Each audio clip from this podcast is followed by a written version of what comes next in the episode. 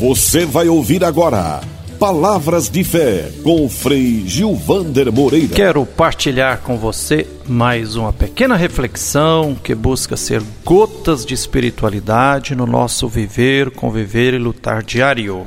Quero partilhar com você mais algumas reflexões sobre o credo, aquela oração que normalmente rezamos durante a missa.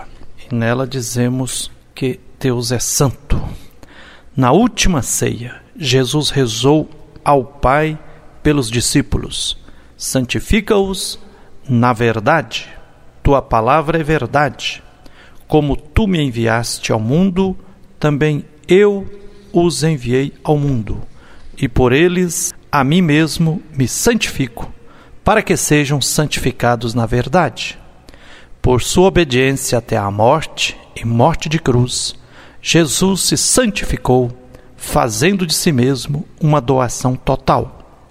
O Espírito Santo de Deus é essa doação que ele fez de si, e é esse espírito de doação que ele comunica para nós, para que nós também nos santifiquemos. E a única maneira para conseguir o dom do Espírito é a oração.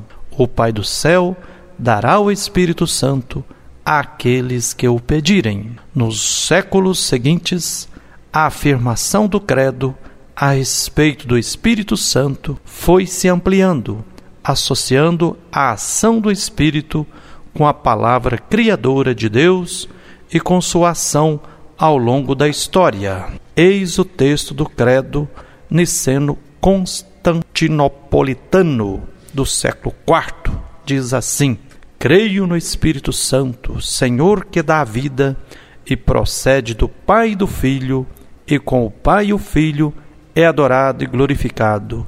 Ele que falou pelos profetas. Faz bem a gente orar. Espírito Santo de Deus, Vento Santo de Deus, Hálito Santo de Deus, Sopro Santo de Deus, Respiração Santa de Deus, eis como o livro da sabedoria descreve a ação do Espírito Santo. O Espírito Santo, que educa, foge da fraude, afasta-se dos pensamentos insensatos e é expulso quando sobrevém a injustiça. A sabedoria é um espírito amigo dos seres humanos, mas não deixa impune quem blasfema com os lábios, porque Deus é testemunha de seus sentimentos observa de fato a sua consciência e ouve as palavras de sua boca. O Espírito do Senhor enche o universo, dá consistência a todas as coisas e tem conhecimento de tudo o que se diz. Por isso, quem fala coisas injustas não escapará dele, e a justiça vingadora não o poupará. Isso está no livro da Sabedoria, capítulo 1, versículos de 5 a 8.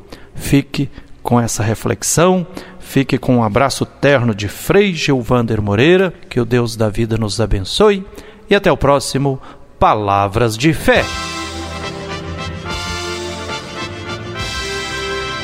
Você acabou de ouvir Palavras de Fé com Frei Gilvander Moreira.